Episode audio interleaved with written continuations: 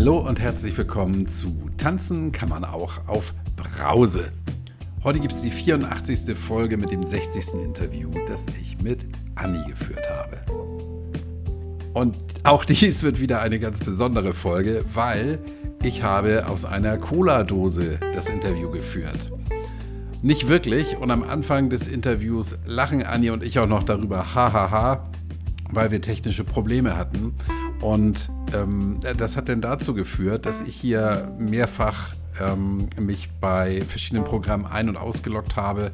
Und beim letzten finalen Einloggen habe ich nicht darauf geachtet, dass das richtige Mikrofon angeschlossen ist, nämlich das, mit dem ich jetzt gerade spreche.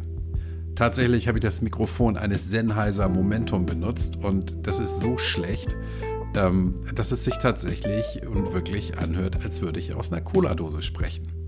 Ich bitte an dieser Stelle inständig um Verzeihung, dass die Qualität meiner äh, Spur so schlecht ist. Ich kann es leider nicht mehr ändern.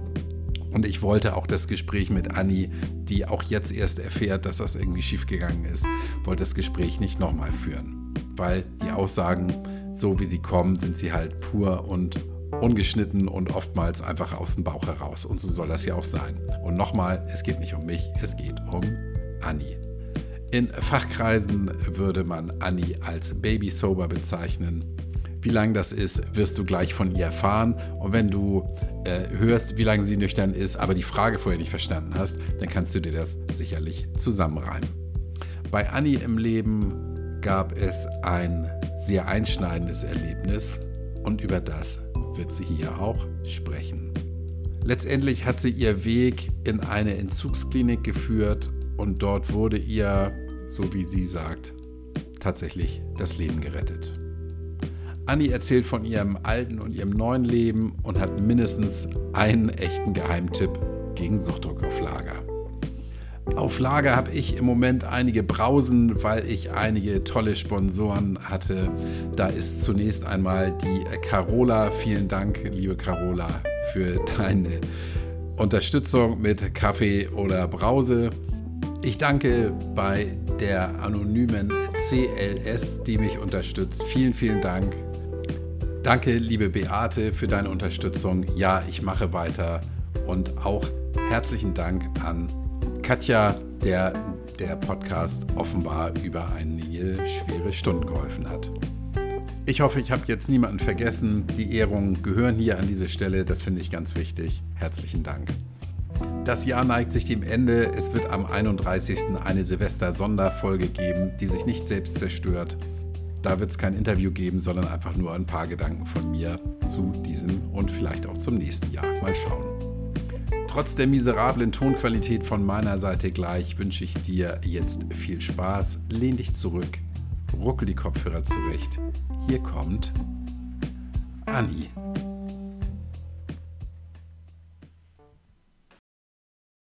Hallo, liebe Anni. Hallo, ich grüße dich. Guten Morgen. Ja, Guten Morgen. wir haben schon wieder technische Probleme überwunden. Oh, ja. Erstaunlich. Ich habe hier so ein schönes Programm, aber ganz oft funktioniert das dann irgendwie doch nicht und ich weiß nicht, woran es liegt. Aber umso schöner, dass wir jetzt sprechen. Liebe genau. Anni, du hast mir eben schon mal verraten, du bist seit 65 Tagen nüchtern. Ja, Richtig. Jetzt sagen Jetzt sagen viele, äh, 65 Tage, das ist ja gar nichts. Ja, da kann ja noch so viel passieren. Und mhm. ich bin davon überzeugt, dass du das weißt, dass sehr viel passieren mhm. kann. Oh ja. Ähm, mhm. Mir geht es jetzt darum, natürlich zum einen zu verstehen und zu hören, wie du überhaupt dazu gekommen bist, dass du aufhören musstest, Alkohol zu trinken. Mhm. Also was, was ist davor passiert? Wie hast du es bis hierher geschafft. Ja, ich sage das jetzt zum letzten Mal mit einer Einschränkung, weil ähm, geschafft, geschafft hat man es, hat man es, glaube ich, lange nicht.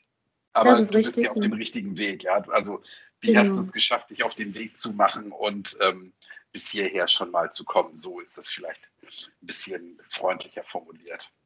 Also ja. erzähl mal kurz was über dich, bitte.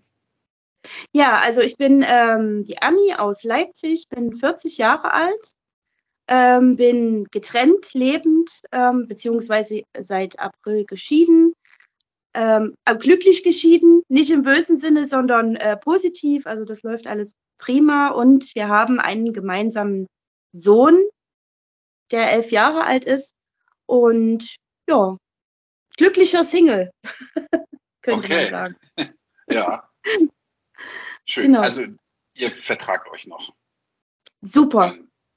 Passt perfekt alles. Ja. Ich sage mal, er ist der, er ist der beste Ex-Ehemann, den man sich wünschen kann. das stelle ich mir, wenn ich sowas höre, ja, ich freue mich, wenn es sowas gibt, aber ich frage mich immer, warum hat man sich dann getrennt? Ja, das ist wieder, ja, das ist wieder die andere Frage. Vielleicht liegt es am Altersunterschied. Mein Ex-Mann ist um einiges jünger als ich und äh, vielleicht lag es einfach daran. Oder ich bin einfach zu durchgeknallt. Keine Ahnung, ich weiß es nicht. Okay. Aber ihr habt eben festgestellt, ähm, gemeinsam funktioniert das so nicht. Ja, auf jeden Fall. Ja. Darf ich fragen, wie alt dein Ex-Mann ist? Ähm, der ist jetzt 34. Ja. ja. Ich hätte jetzt genau. gedacht, irgendwie, weiß ich nicht, 19 oder 18. sowas. Na, wir, haben ja, wir haben ja 2008 geheiratet ähm, und da war er gerade 18 oder 19 ja. knapp. Ja, ja, und ähm, das war ja vielleicht ein bisschen früh, aber ich sage mal, es war eine tolle Ehe. Also wir haben wirklich eine sehr, sehr harmonische Ehe geführt und auch viel durchgemacht, was vielleicht auch ein Grund mit ist, warum mein Leben jetzt so verlaufen ist, wie es jetzt war oder, oder ist. Ähm, haben das zwar immer zusammen durchgestanden, aber es gab schon echt schwere Zeiten. Mhm. Ja, also von daher, ähm, ja, vielleicht erklärt das einiges. Ja, dann stelle ich mal gleich die Frage, haben denn die schweren Zeiten auch was mit dem Alkohol zu tun? Damals noch nicht. Nein, die schweren Zeiten haben eher was mit unserem Sohn zu tun. Oh. Ähm, ja, wir haben äh, extrem lange gebraucht, um überhaupt, ich sage jetzt mal, schwanger zu werden äh, mit, mit ärztlicher Hilfe und ähm, viel Geld, was in die Hand genommen werden musste und das gerade als frisch gebackenes Ehepaar da schon mit einer gewissen ähm, hohen vierstelligen Summe ähm, einzusteigen ins frische Eheleben ist schon heftig. Letztendlich ist unser Sohn dabei äh, rausgekommen, sage ich mal, ne? Ähm, und der war aber leider, leider, leider nach der Geburt auch noch sehr krank und ähm, ja, stand wirklich an der Schwelle zum, zum Tod. Also, sag muss mal so. Also es war wirklich ähm, auf Messers Schneide. Und das muss man ja auch in so einer jungen Ehe ja auch erstmal irgendwie verkraften. Und ja, wir haben eigentlich nur noch funktioniert damals. Und vielleicht ist da auch die Ehe ein bisschen auf der Strecke geblieben. Vielleicht hat sich das daraus dann so ergeben, dass man vielleicht doch, dass da mehr kaputt gegangen ist, als man, als man eigentlich dachte, vielleicht am, am Anfang. Ne? Geht es deinem Sohn denn heute gut? Ja, ja, Gott sei Dank, Kämpfer. Kämpfer durch und durch. Schon damals, als der da auf der Intensivstation lag, schon Kämpfer und äh, immer noch. Ich sage immer, der ist viel stärker als ich. Das ist, der ist mein Held, sage ich immer. Der steckt das alles ähm, super weg. Ja, der ist echt klasse. und gesund. Gott sei Dank gesund. Also richtig. Schön, freut mich. Ja. Ja. Ja, ich glaube, ich glaube, so ein Erlebnis, ähm, ein Kind, das, das äh, dem, dem Tode nahe ist, belastet jede Beziehung und ähm, ja. Äh, macht was ja. mit, mit den Menschen. Ne? Also, ja, auf jeden Fall, na klar. Vor allen Dingen, weil es vielleicht bei mir gar nicht so sehr aufgearbeitet wurde. Na, also ich hab, ähm, musste ja danach funktionieren und ähm, habe das mal zwischenzeitlich psychologisch in Angriff genommen, aber musste dann die Therapie abbrechen, berufstechnisch, weil man in diesem Beruf keine ähm, psychologische Hilfe in Anspruch nehmen darf. Man muss sozusagen komplett gesund sein ähm, und habe dann Beruf wegen dem Beruf sozusagen die Therapie abgebrochen. Und das war vielleicht keine gute Idee. Auf der anderen Seite hat es mir den Job ermöglicht. Ja. Jetzt hast du mir ja eben erzählt, dass du dir, da greife ich ein bisschen vor, professionelle mhm. Hilfe genommen hast bezüglich des Alkohols. Ähm, nee, bezüglich, also meinst du jetzt damals oder meinst du jetzt? Nee, heute. Ach so, ja, genau, ja. Mhm. Und ist mhm. das nicht vielleicht eine Möglichkeit, auch das Thema von vor elf Jahren nochmal aufzugreifen? Ja, auf jeden Fall. Das wäre ähm, in, in, erster Linie ähm, klar, die, die, die, das Übel bei, bei der Wurzel packen sozusagen. Das ist vielleicht mhm. auch so eine ähm, ja, eine posttraumatische Belastungsstörung einfach ist, ne? Ähm, die nicht wirklich ähm, behandelt wurde bis jetzt. Na klar, ja, auf jeden Fall. Mhm. Okay, ähm, dann, dann, gehen wir nochmal zurück in der Zeit. Du hast deinen Mann hat sehr jung geheiratet, du warst jung, nicht sehr, ja, sehr, richtig. sehr jung. ähm, ja, wenn er jetzt 18 wäre, dann wäre das mit dem gemeinsamen Kind natürlich auch schwierig, ja, wenn er jetzt 11 Richtig. ist. Also. das wäre ein bisschen sehr jung. Obwohl, man weiß nicht, ne? Also es soll ja, soll ja noch Wunder geben. Ja, dann würde ich dich aber kennen aus der Bildzeitung. Das stimmt. Oder dein Mann. Genau, oder mein Mann, ja. Ja. Ähm, erzähl doch mal, wie, wie hast du denn wie hat dich der Alkohol gefunden und gepackt? Was, was ist da passiert bei dir? Also ähm, ich war dem Alkohol eigentlich schon immer sehr zugetan. Ne? Also gerade in der Jugend, Disco, ähm, großer Freundeskreis, das gehörte eben einfach dazu. Wenn ich da manchmal überlege, was wir uns für Mengen, raue Mengen einverleibt haben, da wird es mir schwindlig und vor allen Dingen alles durcheinander. Ähm, aber das war damals so, ich konnte immer nur einen Tag in der Woche. Ähm, ich bin freitags feiern gegangen und habe dann samstags sozusagen nichts mehr getrunken, weil ich einen tierischsten Kater hatte. Und ähm, da einfach eine Pause gemacht habe und in der Woche ja sowieso nicht, weil Ausbildung, ne? Und, und dann ähm, habe ich ja, immer so ein, ja, ich habe gerne mal einen getrunken, war dafür auch in der, in der Familie und Freundeskreis, ach, die Anni, die trinkt gerne mal ein und ja, ja, kauft immer, wenn jetzt die nächste Party ist, äh, sorgt mal schön für Nachschub, ne? Ähm, und dann irgendwann, ähm, ja, also in der Schwangerschaft habe ich ja sowieso nicht getrunken, ist klar, und in der Kinderwunschzeit auch nicht. Und irgendwann habe ich dann Ende 2020 meinen ähm, Beruf aufgeben müssen, ähm, durch die Pandemie auch mit. Und ähm, da fing das dann richtig an. Also da habe ich dann auch wirklich übers Ziel hinausgeschossen und ähm, habe dann auch wirklich teilweise schon mittags angefangen, das Weinchen aufzumachen. Ja. ja, und das wurde dann einfach zu viel. Also das war dann wirklich bis abends habe ich da wirklich drei Flaschen weggeknallt. Ja. Das war meistens Wein. Mhm. Drei Flaschen Wein und das zwar nicht jeden Tag, ähm, aber so alle zwei, drei Tage. Manchmal auch, ja, manchmal auch jeden Tag. Es kam immer auf die, auf die Tagesverfassung an, aber dann so in, in so sechs Stunden drei Flaschen Wein, das war, das ging. Mhm. Das war normal. Das heißt, du hast in der Zeit denn gar nicht gearbeitet? Nee, ich habe in der Zeit, ich habe zwar zwischendurch immer mal, ähm, oh, ich hatte echt gute Jobs, ne? Also ich habe auch immer wieder versucht, ähm, aufzustehen und ähm, habe auch angefangen zu arbeiten und habe das einfach nicht durchgehalten. Das ähm, war nicht, nicht nur unbedingt wegen dem Alkohol, sondern auch so, ich war halt immer schnell überfordert ne? und schnell ähm, ja, müde und, und, und ausgepowert und ich habe das einfach nicht mehr auf die Reihe gekriegt dann irgendwann. Mhm. Ja. Und musstest dann kündigen oder wurdest du gekündigt? Wie war das? Ähm, ich musste jetzt bei dem letzten Job, den ich hatte, musste ich kündigen, weil dann stand die Klinik an.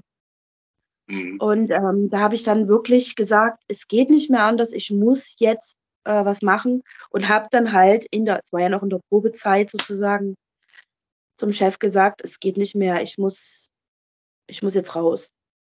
Mhm. Mhm. Diese Überforderung, siehst du da einen Zusammenhang zum Alkohol oder war das unabhängig davon? Ähm, mm, ja, ja, weil durch diesen Alkohol meine Depressionen halt extrem wurden. Und ich da sozusagen äh, nicht, mehr, nicht mehr wirklich funktioniert habe. Ne? Also ich konnte zum Beispiel auch mit äh, Stresssituationen ganz schlecht umgehen, ganz, ganz schlecht. Äh, und äh, habe das einfach dann nicht mehr ausgehalten. Ne? Ich musste dann raus. Wenn das nicht immer alles schön und, und, und rosig war, dann äh, war das immer ganz schlimm. Und mit Stresssituationen oder, oder Kritik oder so, naja, komme ich sowieso nicht so gut klar. Und dann war ich ja auch noch sehr labil und dann die Depression und das war ja auf den Alkohol zurückzuführen, auf jeden Fall, klar. Mhm. Weil der hat mich ja mega instabil gemacht. Der hat mich ja emotional instabil gemacht und äh, psychisch wirklich runtergezogen. Ja.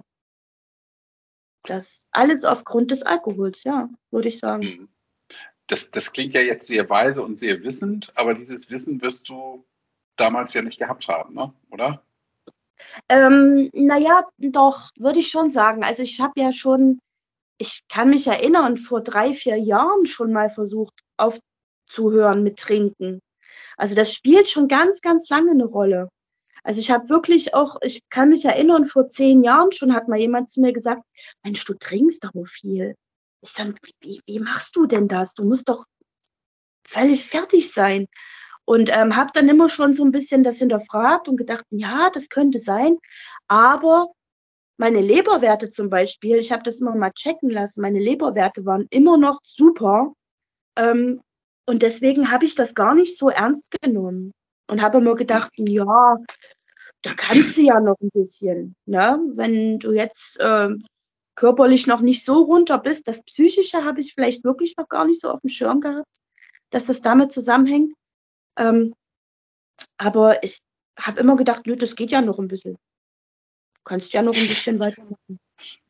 Weißt ich habe da, da habe ich gestern auch schon ein Gespräch drüber geführt. Diese Leberwerte, das ist ein, mhm. finde ich, oder es kann, es muss nicht, aber es kann einen sehr, sehr großen Trugschluss mit sich bringen, nämlich, oh ja. ähm, wenn die Leberwerte gut sind, mhm. kann man meinen, naja, ich bin ja noch, ich bin ja noch gesund. Ja, das ist ja genau das, ja. was du gesagt hast, ja. Nur, genau. wo willst du dann, wo, wo würdest du die Grenze ziehen, ja? Ja. Bei einem Wert, wo, wo du wahrscheinlich schon völliges Wrack bist, dann Richtig. sagst oh, ah, jetzt ja. habe ich eine Grenze überschritten, jetzt höre ich mal auf zu trinken. Was natürlich genau, dann ja. nochmal viel, viel schwerer ist.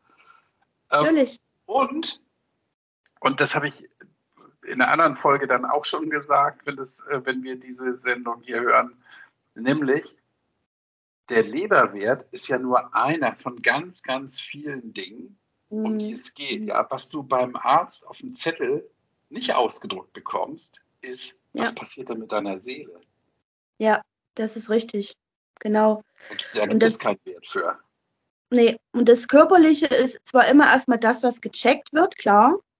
Ähm, und ich, das klingt jetzt vielleicht doof, aber ich hätte mir vielleicht sogar gewünscht, dass die Ärzte gesagt, nicht falsch verstehen, ne, aber dass die Ärzte gesagt hätten, ähm, Frau, äh, Frau S, sage ich jetzt mal, ähm, ihre Leberwerte sind ganz schlecht. Sie müssen jetzt mal aufhören. Ne? Äh, aber dadurch, dass immer dieses, dieses Gute und das ist alles noch in Ordnung und die Schilddrüse ist in Ordnung und die Nieren und bla bla bla, da hätte ich mir, ne? Du, we hm, weißt du, wie ich das meine? Ja. Ne? Ja, war immer noch ja. so ein Freifahrtsschein für, ach nö, ja, da machen wir noch ein bisschen weiter. Ja, ja. also ja zum einen so ist, Genau. Zum einen ist eben dieses, was ich eben schon gesagt habe, ich wiederhole das gerne nochmal, ja, mhm. ähm, dann aufhören, wenn die Werte schlecht geworden sind, wo man ja weiß, äh, dass es einem schon, dass man schon ein Problem hat, sonst würde man da ja nicht so raufstarren ja. auf diesen Wert, ja. Und wenn man ja. dennoch wartet, bis es dem Körper so schlecht geht, dass man aufhören muss, dann fällt es natürlich noch viel, viel schwerer. Und Richtig. Ähm, das nächste ist, was ja auch habe ich jetzt in der letzten Folge dann oder vorletzten Folge auch schon drüber gesprochen, was ja viele nicht wissen und auch von der Ärzteschaft, glaube ich, so nicht kommuniziert wird, dass Alkohol, egal wie wenig man trinkt, mhm. einfach ein Gift ist, das den Körper kaputt macht und Krebs fördert. Ja, Richtig. Unter anderem und viele andere Krankheiten, ja. Und man guckt denn nur auf diesen Leberwert, dass aber mhm. möglicherweise da schon irgendwelche kaputten Zellen im Körper rumgeistern durch die Sauferei. Ja. Das kriegst du natürlich gar nicht mit. Und das macht das. Ganze so, so tragisch, finde ich, und so, mhm. so schwer einzuschätzen auch. Ja.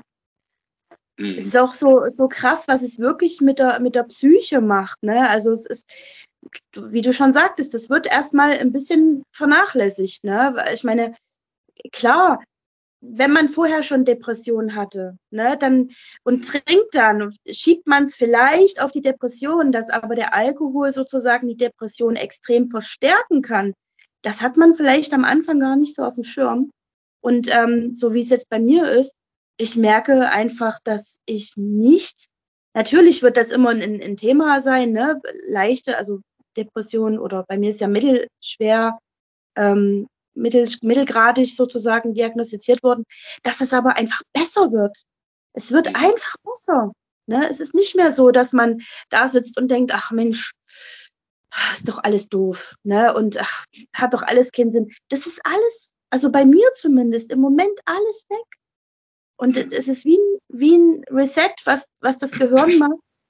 Ähm, wo dann auch wieder Endorphine ausgeschüttet werden, die vorher nicht da waren, wo du einfach mal herzlich lachen kannst. Ich konnte monatelang nicht lachen. Vielleicht sogar wow. Jahre.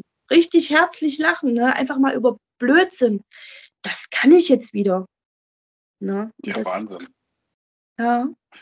Ja, und, schon alleine deswegen lohnt sich das.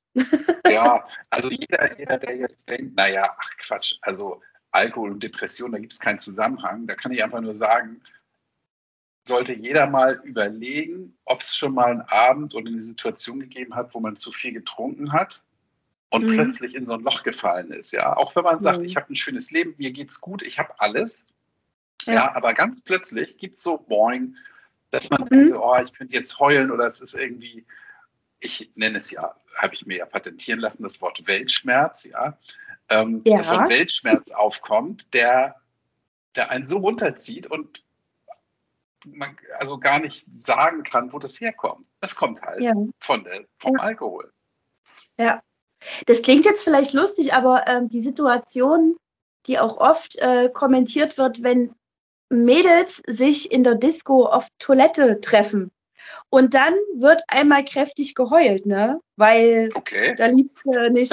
Das ist, das ist wirklich so. Also ich kenne das selber auch, dass man dann so einem Discoabend irgendwann so viel Alkohol getrunken hat, dass man ganz rührselig wird und dann trifft man sich auf Toilette und dann heulen die Mädels mal eine Runde, ne? Und, und weil der Verflossene vielleicht gerade in die Disco reingekommen ist. Und das ist genau so eine Situation. Vielleicht ist es auch so dann, ne? Ja, Dieses, kann, ja, ja, genau.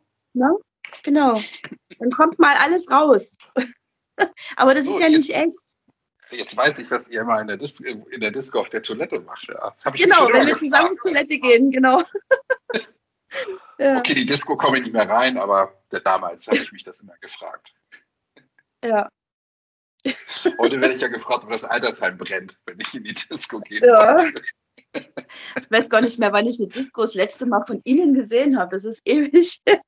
Ja, ich weiß es auch nicht. Ich vermisse es auch nicht, muss ich ganz ehrlich sagen. Hat alles seine Zeit, ne? Ist richtig, ja. Genau, wie der Alkohol. Und da kommen wir wieder, dann kommen wir wieder zum Thema. Ähm, dir war also schon länger unterbewusst klar, dass der Alkohol irgendwas mit dir macht, was nicht gut ist. Mhm, ja, ja. Und wann war denn der Moment oder gab es einen Moment, wo du gesagt hast, so, jetzt muss ich das Thema wirklich angehen. Mhm. Also so richtig, wo ich dann auch wirklich ernsthaft durchziehen wollte, war vor, naja, wann war das? Kurz bevor ich in die Klinik bin. Ähm, jetzt muss ich mal ganz kurz rechnen, das war im Oktober, Anfang Oktober. Genau. Ähm, bin früh aufgewacht. Ich hatte am Vorabend nicht mal was getrunken. Also es war nicht so, dass ich jetzt irgendwie einen wehleidigen Kater hatte oder so und bin dann aufgewacht und bin in, in einen Heulkrampf übergegangen. Ich war Gott sei Dank alleine zu Hause, mein Sohn war nicht da und bin in einen Heulkrampf übergegangen und wusste gar nicht so richtig warum und habe dann meine Mutter angerufen und habe gesagt, es, es, es geht nicht mehr. Ich brauche jetzt Hilfe. Also mir war klar, warum ich da weine. Ähm, und da hat die gesagt, ja, pass auf, du gehst jetzt zur Ärztin. Geh zu deiner Hausärztin, sage dir das, wie es ist. Ähm, das habe ich dann auch gemacht. Ich glaube, eine Stunde später saß ich dann bei meiner Hausärztin in, in der Praxis und habe ihr gesagt, dass ich da ein Problem habe. Erstens mit den Depressionen, dass die wieder äh, krass zum Vorschein kommen und dass ich ein Alkoholproblem habe. Und da meinte sie halt, ähm, also wenn Sie mir das jetzt so ernsthaft und, und, und ähm, so ehrlich sagen, dann gehen Sie mal, machen Sie mal einen Entzug. Gehen Sie mal in die Klinik. Hm. Und das, äh, ich habe eigentlich immer Angst vor allem Neuen. Also alles Neue ist mir irgendwie nicht so ganz geheuer. Und aber in dem Moment wusste ich, ja, genau das mache ich. Und ähm, bin dann mit der Überweisung in der Hand raus aus der Praxis, habe direkt angerufen und hatte dann zehn Tage später schon den Termin. Und ähm, ja, bin dann in die Klinik gegangen. Hast du in der Zeit noch getrunken? Ich glaube zweimal. Ich habe irgendwie empfand ich das als, es hat sich komisch angefühlt ich wollte irgendwie nicht mehr trinken, weil ich mir dachte, na klar, vielleicht kannst du dir jetzt noch die Kante geben ne, und nutzt das nochmal richtig aus, bevor du dann eh in Entzug gehst. Aber das hat sich nicht richtig angefühlt, weil ich wollte ja nüchtern werden und habe dann noch zweimal, ich glaube an, an zwei Abenden dann nochmal, ähm, ja, die Weinflasche nochmal geleert. Aber es war schon viel, viel weniger als, als sonst. Weil es hat sich einfach nicht mehr richtig angefühlt, da jetzt noch zu trinken. Ja. Wie hast du das in der Zeit mit deinem Sohn geregelt und wie lange warst du dann weg? Ich war 21 Tage weg, also ich habe so einen qualifizierten Entzug gemacht.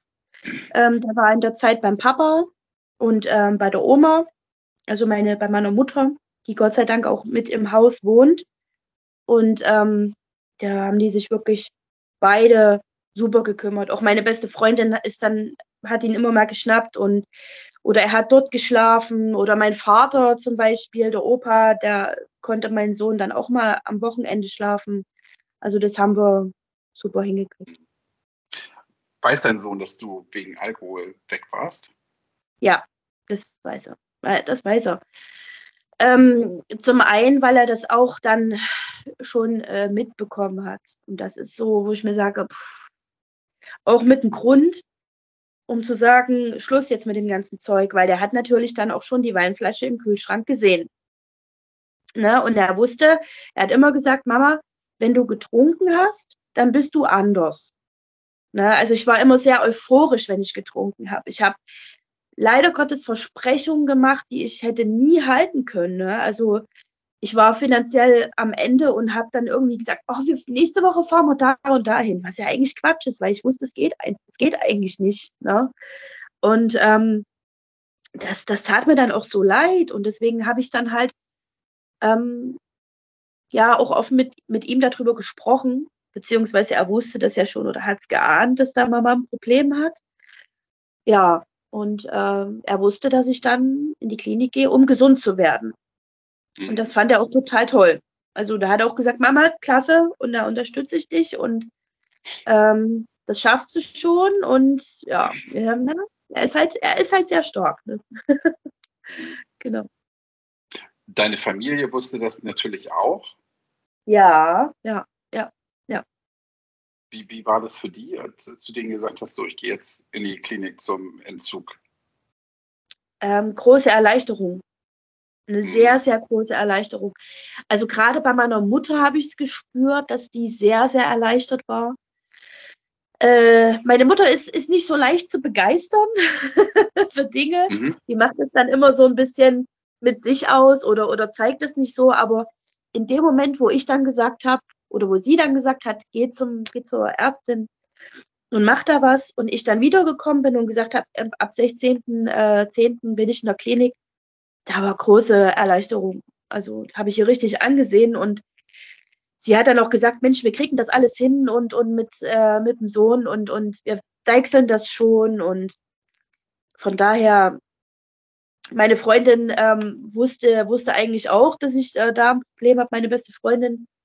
Ähm, die hat gleich gesagt, Mensch, das kriegen wir alles hin und Ja. Genau. Hast du denn mit deiner besten Freundin vorher da mal drüber gesprochen, dass, dass du das Gefühl hast, ein Problem zu haben? Mm, nein, da haben wir nicht drüber gesprochen. Ähm, ich habe da eigentlich kaum mit jemandem drüber gesprochen. Also mit meiner Mutter ja immer mal, aber ich habe das da immer noch so ein bisschen, ja, immer noch so ein bisschen abgetan. Ne? Also ich wusste, ich habe ein Problem. Ich wusste, das geht nicht lange gut. Und ich wusste auch, wenn ich das jetzt so weitermache, wie ich das weitermache, dann werde ich keine 45 Jahre alt. Also so war mein Empfinden. Und ähm, aber wenn jemand zu mir gesagt hat, du trinkst aber schon wieder ganz schön viel, dann war das immer noch so, ach komm, ich habe doch gestern nicht getrunken, ist doch nur halb so wild. Ja, also vor anderen, vor anderen konnte ich das nicht eingestehen. Vor mir selber schon, klar. Mhm. Ja. Das war immer noch so eine Abwehrhaltung. Ne? Ach, vielleicht ist es ja gar nicht so schlimm und ne? ja. Hm. Hättest du dir gewünscht, dass deine, dein engeres Umfeld vorher dich mal ernsthaft zur Seite genommen und darauf angesprochen hätte? Äh, naja, ja schon, aber ich glaube, dass ich das dann nicht, noch nicht verstanden hätte.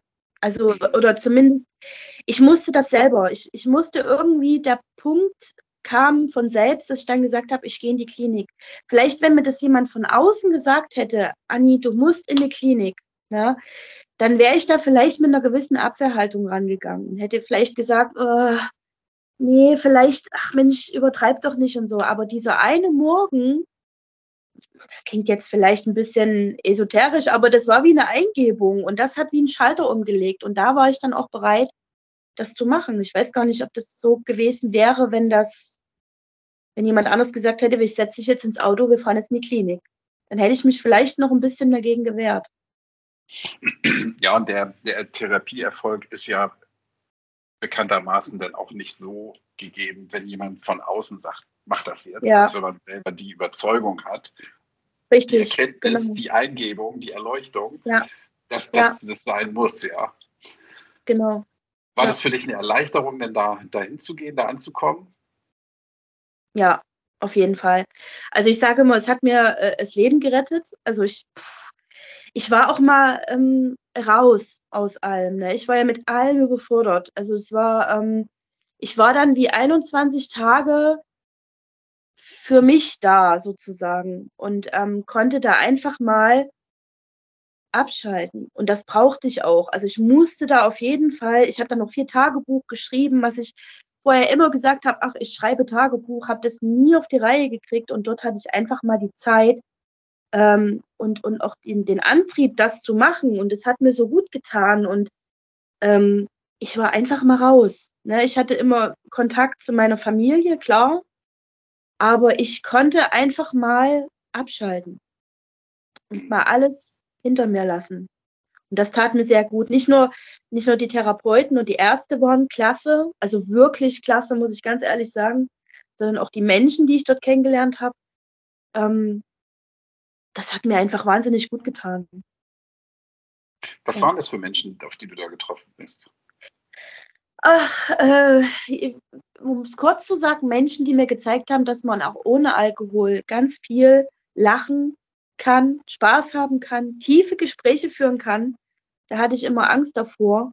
Das ging immer nur mit Alkohol, ne? Tiefe Gespräche führen, um Gottes Willen, Gefühle kommen hoch und das konnte ich immer nur mit Alkohol ertragen und dort habe ich gemerkt, nee, das geht auch ohne und es geht besser ohne. Ne? Und ähm, wir haben teilweise Spieleabende gemacht, ähm, sowas Simples wie Mensch, ärger dich nicht und haben dazu Rhabarber-Limo getrunken und das war so toll und das, wir haben so viel gelacht und ähm, das, da habe ich einfach mal gemerkt, ja, ich lebe ja noch und da kam das mit dem Lachen auch wieder, ne? Ja, mit, dem, mit dem herzlich lachen und, und Blödsinn quatschen und äh, das, das war vorher alles gar nicht möglich, so wirklich. Ja. Hm. Und die Leute, die du da getroffen hast, was, was haben die für Berufe? Normale Berufe, nehme ich mal an, ne? Naja, einige waren ja schon ähm, in der Langzeittherapie, hatten dadurch sozusagen gar keine ähm, Berufe mehr. Eine Freundin, die ich kennengelernt habe und sehr lieb gewonnen habe, ähm, die arbeitet in der, in der Pflege. Mhm. Ähm, ziehe ich auch sehr einen Hut davor und dass sie das jetzt alles mit der Abstinenz so, so klasse hinbekommt, trotzdem vielen Stress. Und äh, dann hatte ich noch einen jungen Mann kennengelernt, rein platonisch. wir haben uns gesehen, wir haben uns gesehen, das war, glaube ich, am zweiten Abend oder so. Äh, da war ich noch auf dieser, ich sag's jetzt mal, Ausnüchterungsstation, äh, wo man dann auch erstmal Medikamente bekommt gegen Krampf, äh, gegen Krämpfe, mögliche Entzugserscheinungen und Krämpfe. Und ähm, der kam dann halt in diese Küche rein und ich wusste, wir verstehen uns super. Irgendwie war da eine Verbindung da und das hat sich dann auch so bestätigt.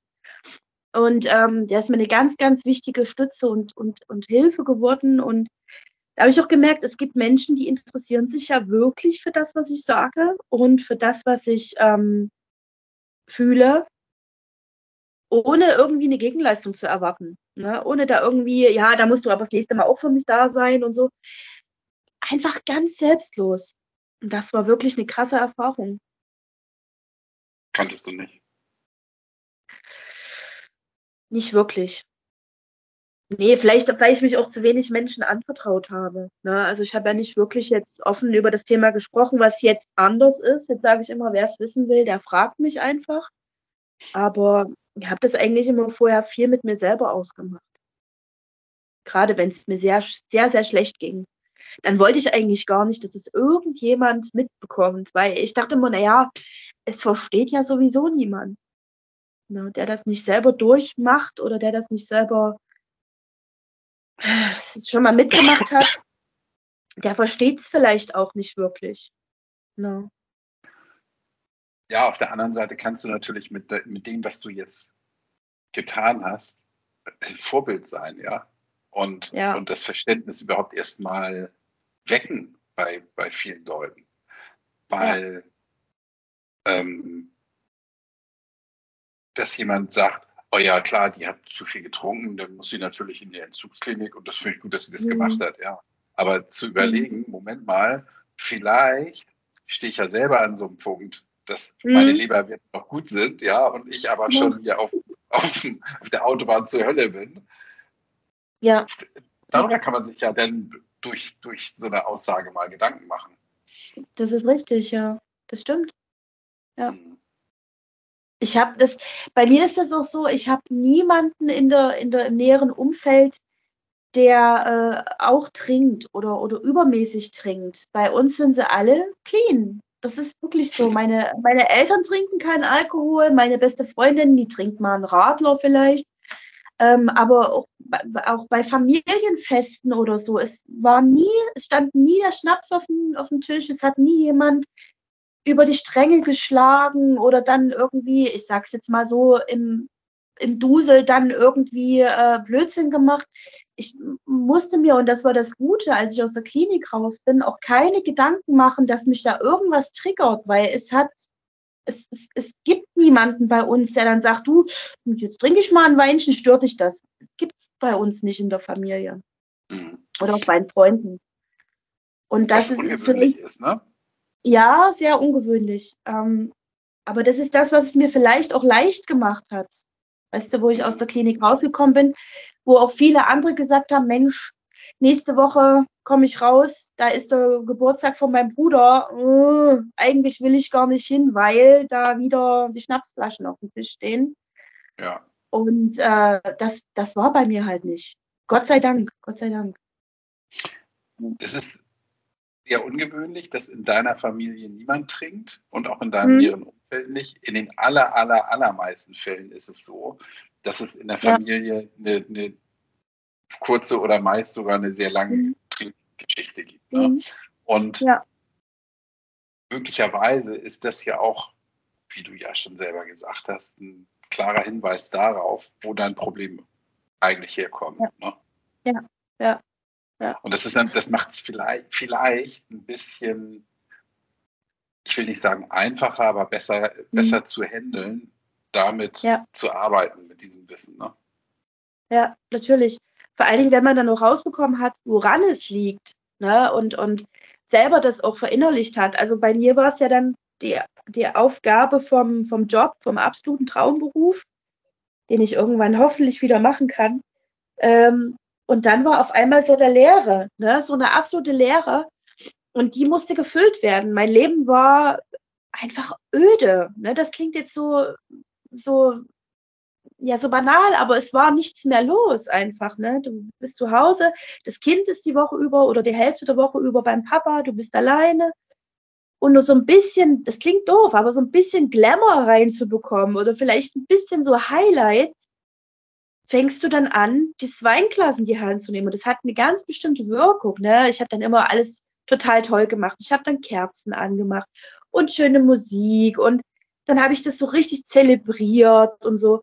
Und das war für mich so ein Highlight, ne? So, ach, jetzt toll und jetzt ist mal was toll und dann kriegst du ja diese Endorphine, ne? Und ach schön. Und dann habe ich manchmal Musik gehört, die würde ich normalerweise nicht mal, äh, ne? Also würde ich gar nicht hören und war dann so überschwänglich und habe dann Leute angerufen, wie geht's? Wir müssen uns mal treffen. Und was eigentlich im nüchternen Zustand hätte ich das niemals gemacht, weil ich mir sage, hm, Anni, mach langsam, ne? Überleg noch mal dreimal, ob du das wirklich einhalten kannst. Und im Alkoholrausch war das halt alles toll.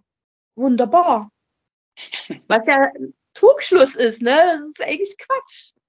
Ich hätte mir auch nie, nie vorstellen können, so einen gemütlichen Abend, ne? So einfach mal ein Buch, äh, Kerzen an, schöne Musik, ohne Alkohol. Hä? Was? Nein, das geht gar nicht, ne? Das ist so, da fehlt doch was.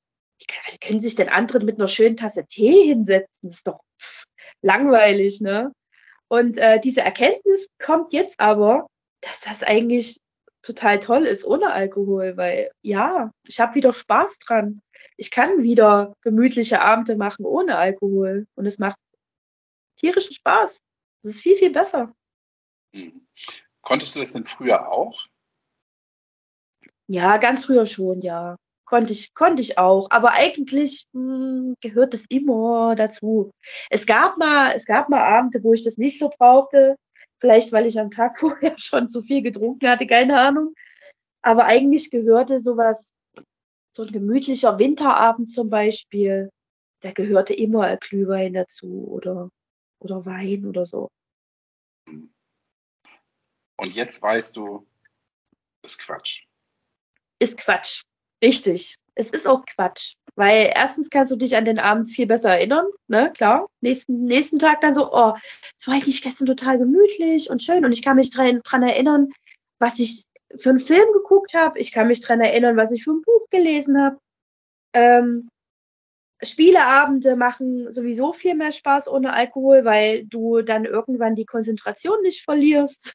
Mhm. Ja. ähm, es ist, ja, es ist, es ist, ich habe das wiederentdeckt, kleine Dinge zu genießen, kleine Dinge zu machen, ähm, dass sie, dass sie einfach jetzt wieder einen gewissen Stellenwert haben, ohne dass ich mir das schön trinken muss, sondern die Dinge, die Dinge sind einfach schön, so wie sie sind ohne dass ich da irgendeinen Schleier drüber legen muss.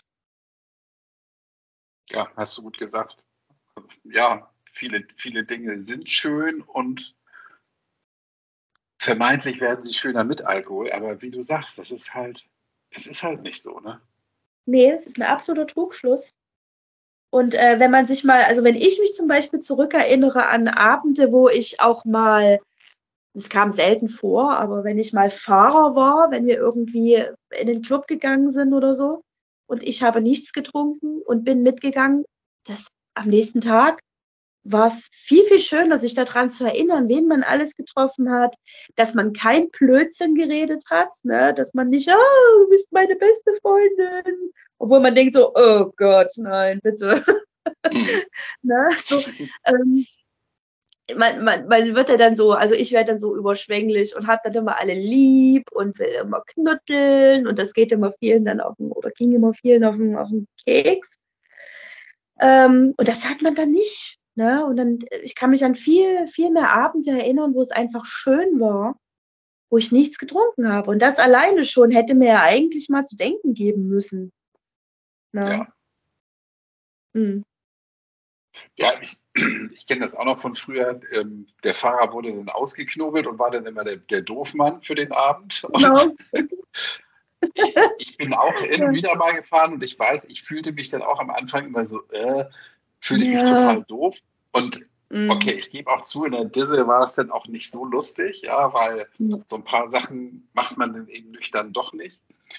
Richtig. Aber ähm, es war dann auch nicht so, dass ich da heulend in der Ecke gesessen habe, sondern ich hatte auch meinen Spaß. Ja, und, und ja. genau, was du sagst, ich, ich war dann der Einzige, der irgendwie mit klarem Kopf und vollem Portemonnaie noch nach Hause konnte. Richtig, genau so ist es. Ich alles versoffen und irgendwie alle eingeladen habe, äh, Runde um Runde. Mhm. Und am nächsten Morgen dann völlig zerstört. Genau, dann schreibst du irgendwie, gut, damals haben wir uns dann SMS geschrieben, da gab es noch kein WhatsApp, ja. Ja, Aber, richtig, ähm, ja, bis mal eine Antwort kam, das dauerte dann viele Stunden, weil die noch völlig zerstört irgendwie in der Koje lagen. Na klar. Ja, ja. Und klar. schon alleine das Gefühl, zu wissen, die liegen jetzt alle noch in ihren Betten und denen geht so schlecht und du liegst in deinem schönen weichen Bett, dir geht's prima, du kannst den ersten Kaffee trinken, äh, ohne dass es dir schlecht wird. Das schon alleine das Gefühl und das ist das die größte Errungenschaft mit, neben, dass die Depressionen nicht mehr so krass sind, dieses früh aufwachen und klar sein, nüchtern sein, sich gut zu fühlen, kein schlechtes Gewissen zu haben und keine Kopfschmerzen. Das ist schon, also Wahnsinn. Dieses Gefühl ist einfach Wahnsinn. Ja, ja kann ich unterschreiben. Ja. Gibt es denn Momente, wo du wo du denkst, du könntest schwach werden? Im Moment eigentlich nicht. Also ich merke, dass am Wochenende immer mal so ein bisschen, so ganz kurz, ne? Also das sind immer nur Sekunden, ähm, wo mal dieses, dieses alte Denkmuster kommt. Freitag, Freitagnachmittag. Mm, das dauert ungefähr so zwei, drei, vier Sekunden und dann ist es aber schon wieder weg. Mhm. Und ähm, ich, ich, ich würde im Moment wirklich einen Teufel tun, um in den Supermarkt zu fahren und mir was zu kaufen, weil erstens wäre die Enttäuschung bei meinem Sohn mega groß. Das könnte ich dem nicht antun. Und zweitens auch von mir selber, klar. Ich glaube, ich würde das Zeug gerade nicht mal hinterbekommen, irgendwie. Weil ich habe mir das so ein bisschen vielleicht antrainiert, mich davor zu ekeln. Klingt das, klingt das plausibel? Ähm, diesen Geschmack mir immer mal wieder in, ins Gedächtnis zu holen und dann zu sagen, nee, eigentlich ist es, es ist ja nicht, ist ja nicht mal lecker. Es schmeckt ja eigentlich nicht mal wirklich. Ja. Mhm. Ähm, für solche Notfälle ähm, habe ich äh, Chili-Bonbons. Das haben wir in der Klinik gelernt. Extrem scharf. Und ähm, wenn es mal wirklich so ist, in den letzten Wochen jetzt nicht mehr, aber am Anfang war das noch so, Chili-Bonbon, du spürst nur noch Schmerz. die sind so krass, die sind wirklich so scharf, dass dein Suchtgedächtnis komplett flöten geht. Also kann ich wirklich nur jedem empfehlen, der, ähm, der irgendwie mal Suchtdruck hat und einigermaßen Schärfe verträgt, nehmt diese Chili-Bonbons in den Mund. Das ist Was echt. Heißt habt, was ist das für Dinger? Ähm, Devil's Taste heißen die. Das ist so eine schwarze Packung. Ähm, die die gibt es bei Amazon. Und die, ich glaube, die kosten doch gar nicht so viel. Ich glaube, da kosten eine Packung 4, 5 Euro oder so. Und da sind auch ein Haufen drin. Gibt es in verschiedenen Geschmacksrichtungen. Ähm, wir hatten in der Klinik Himbeer. Ich habe jetzt zu Hause Lakritze. Und ja, die sind wirklich ja. äh, extrem scharf. Und das hilft wirklich, wenn du Suchtdruck hast. Ne? Weil dein, dein Gehirn konzentriert sich nur noch auf den Schmerz und du wirst sehen, du hast das Bonbon noch nicht mal zur Hälfte aufgelutscht und schon ist der Suchtdruck weg. Weil du willst gar nichts Krass, anderes mehr im Mund haben. Ja. ja. Passt doch nichts mehr rein, ne? Nee, das ist, nee, du willst einfach nur noch diese Schärfe los haben. Es ist nicht so, dass man jetzt Atemnot bekommt oder so, ne? Aber es ist schon ein Schmerzreiz. Ja. Schreibt ja einer bei den, Him bei den Himbeerbonbons, schreibt Bis jetzt hatte ich das Pech, dass auf vielen Produkten, wo scharf drauf stand, nie scharf drin war. Doch dieses Produkt schießt den Vogel ab. ja. Für Personen mit schwachen Herzen nicht zu empfehlen, ja. Okay, ja, aber das ist ein guter Tipp, habe ich noch nie gehört. Ähm, ja, ja. Scharfe Bonbons, wenn, Scharfe wenn Bonbons, Druck genau. kommt, weil man Ja. sofort abgelenkt wird und auch nicht, an nichts anderes mehr denken kann. Dann. überhaupt schmerzfrei zu setzen. Ne, man soll sich jetzt natürlich nicht mit dem Messer irgendwo, äh, ne, ist klar, aber zum Beispiel schon ein Gummiband, ein, ein ganz normaler Haushaltsgummi um Mhm. das Handgelenk und immer wieder schnipsen, schnipsen, schnipsen. Das geht dir irgendwann so auf den Keks, dass dein Gehirn sich nur noch damit beschäftigt und nicht mehr mit dem Suchtdruck. Also das Mhm. kann helfen. Bei einigen hilft es vielleicht nicht. Bei einigen hilft vielleicht was ganz Saures trinken zum Beispiel, was richtig purer Zitronensaft zum Beispiel ist genauso gut. Ne? Ähm, bei manchen hilft es mit dem Gummiband. Ja, Okay. das ist so, sind so Techniken, die man so lernt in der Klinik, wie man im schlimmsten Fall und nicht erst warten, bis diese Kurve ganz oben ist mit diesem Suchtdruck, sondern wirklich, wenn du schon merkst, oh oh, es geht los, da schon dagegen steuern und nicht Ja. aushalten. Nicht diesen Suchtdruck aushalten, sondern wirklich gleich reagieren. Mhm. Oder jemanden anrufen. Ja, Mhm. Genau. okay. Und natürlich auch eine, eine alkoholfreie Umgebung schaffen. Ne? Alkoholfreie Umgebung und in meinem Fall ganz viel Rhabarberlimo immer da haben. okay. Ja, sehr Die haben wir in der Klinik immer getrunken und ich verbinde diese Rhabarberlimo mit was sehr Positivem und mit Spaß und Lachen und Genuss und deswegen ist gerade ähm, meine Rhabarberlimo essentiell, dass die da ist. Suchtverlagerung, ich weiß. Ja, gibt Schlimmeres. Ne? Aber es ist mich, ja. dass, du, dass du sagst, die Zeit in der Klinik hast du in guter Erinnerung. Ja? Ja. Das ähm, kann ich mir vorstellen, bringen auch viele, die möglicherweise davor stehen, den Schritt zu gehen, haben da große Angst vor. Ja? Also nicht nur Respekt, was passiert da, sondern, sondern richtig Angst, so, ähm, dass da irgendwelche Sachen gemacht werden, die man denn Mhm. irgendwie nicht will oder was. Ahnung. Nee, also kann ich wirklich nur jedem empfehlen, der sagt, Mensch, ich habe ein Problem und ähm, ich meine, es ist ja, es ist ja freiwillig, ne? Also ähm, man, wenn man jetzt sagt, man hält es gar nicht aus oder man, es ist nicht die richtige Therapieform oder so, ne?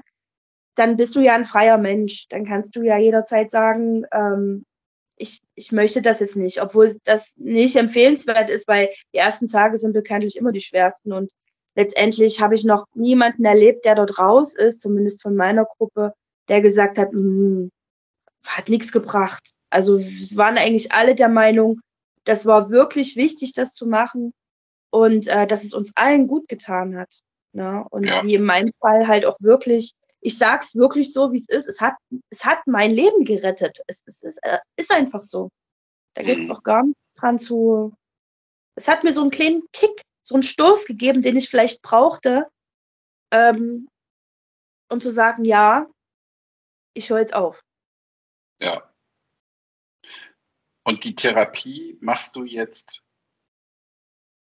nebenbei, ne? Oder da bist du jetzt bei, ne? In, in der Therapie. Na, ich ähm, äh, warte auf einen Platz in der Tagesklinik sozusagen, auch dort. Ähm, und äh, könnte dann in die Tagesklinik, also dass ich dann von früh bis ähm, nachmittags dort bin. Ähm, genauso die Therapien mitmache, also Ergotherapie, Schwimmen, Musiktherapie, therapeutische Gespräche, die ganz wichtig sind. Und nachmittags bin ich halt zu Hause. Die anderen Mhm. zur Arbeit gehen, gehe ich dann in die Tagesklinik und bin dann bei meinem Sohn. Ja. Ne? Das ist natürlich auch super. Ansonsten, ähm, Suchtberatungsstelle ist auch ein ganz großes Thema, wenn es mal wirklich gar nicht geht, äh, dass man dorthin gehen kann und sagen kann, Leute, fangt mich mal bitte auf. Und das ist auch ganz wichtig, man kann das ruhig sagen. Kann sagen, Leute, es geht gerade nicht. Ist, ist jemand da? Könnt ihr mir helfen? Ja. Und es ist immer jemand da. Ja, da ist immer jemand da. Und ähm, das kannst du jederzeit, also natürlich jetzt nicht nachts, ne, da gibt es dann andere Anlaufstellen, wo du dann zur Not, kann man sich auch immer wieder in der Klinik melden. Also es ist, mir wurde immer wieder gesagt, wenn es gar nicht geht, rufen Sie uns an, also das Pflegepersonal, rufen Sie uns an, wir finden eine Lösung. Ne? Also Toll. von daher ist echt wirklich klasse. Ja. Freut mich zu hören. Und es freut mich, dass, dass du für dich den Weg gegangen bist und heute sagen kannst, dieser Weg hat mir das Leben gerettet, ja. Und ähm, ja. dein Sohn braucht dich. Ja. Ja, dein, dein guter Freund, dein Ex-Mann braucht dich auch, ja, und deine Richtig, Familie und genau. deine, deine liebe Freundin braucht dich sowieso, ja. Und das ist eben, ja. finde ich gut, dass du, dass du da ähm, so klar warst, diesen Weg gegangen zu sein. Ich finde es super, dass du darüber gesprochen hast. Ich freue mich auch. Also ich mich sehr gefreut, endlich mal das erzählen zu können. Weil viele in meiner Umgebung gar nicht wussten, was mit mir los ist, warum ich mhm. immer wieder Termine absage oder ja, Versprechungen gemacht habe, die ich nicht halten konnte. Das haben viele nicht verstanden, warum das so war. Ist auch, ist auch für Außenstehende, glaube ich, schwer nachzuvollziehen. Ja. ja? Ähm, ja. Man muss dann eben wissen, dass, dass Alkohol sowas mit Menschen macht, ja. Mhm. Einfach im, im Kopf wirres Zeug ver veranstaltet und ähm, Richtig, ja. ja. Zu, dummen, zu dummen Handlungen anstiftet, ne? Ja.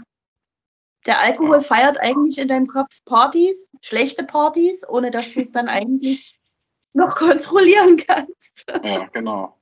Ja, ja, ja dieses, ich finde das auch wichtig, was du sagst, diese Erkenntnis, abends sich hinsetzen, irgendwie eine gute Platte anmachen und ähm, äh, eine Kerze anzünden. Das geht halt auch mit einem Tee. Richtig. Ohne Schuss. Ja. Also, das ist so, ja. ja, ja. Auf jeden Fall. Das ist, das ist so simpel, wie, wie wichtig diese Erkenntnis.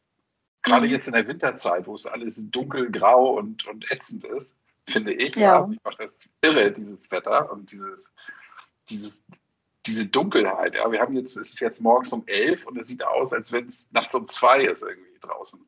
Schlimm, schlimm, ist echt ah. schlimm. Deswegen, Leute, kauft euch einen Tannebaum, stellt euch den auf, macht ganz viele Lichter an.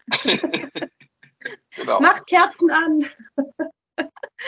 genau, ja. Ja, Lasst ein bisschen, bisschen Licht in eure Herzen. Und das geht auch viel besser ohne Alkohol. genau. Anni, wen möchtest du denn grüßen? Ich möchte gerne meinen Sohn grüßen natürlich. Ich denke mal, dass er das äh, auch hören wird, wenn es dann fertig ist. Und meine Mama und meine beste Freundin und dass sie mich so in der Zeit unterstützt haben und äh, mir den Rücken freigehalten haben. Ja. Ja. Genau. Ich danke dir fürs Gespräch. Ich, ich bedanke mich auch. Alles Gute. Ja. Danke. Und ähm, 65 Tage jetzt sage ich es doch nochmal, ist eine kurze Zeit. Du bist noch mhm.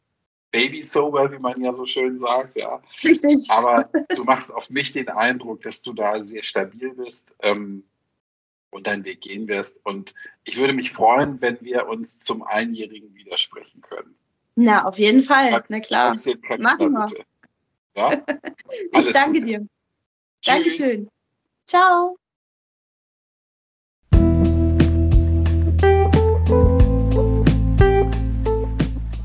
Vielen, vielen Dank, dass du durchgehalten hast. Du kannst die Augen wieder entspannen. Der Krampf mit meiner schlechten Tonqualität ist vorbei. Es wird alles besser, versprochen. Wie schon angekündigt, das war das letzte Interview für 2022. Morgen am Silvestertag oder irgendwann in der Vergangenheit am Silvestertag, je nachdem, wann du diese Folge hörst, gibt es eine Silvesterfolge. Ich wollte erst sagen Silvesteransprache, aber das ist vielleicht ein bisschen hochgegriffen, weil es ja keine Ansprache ist, sondern einfach nur ein paar Gedanken, die ich loswerden möchte. Für heute ist alles gesagt. Ich wünsche dir einen schönen Tag und denk immer dran, tanzen kann man auch auf Brause.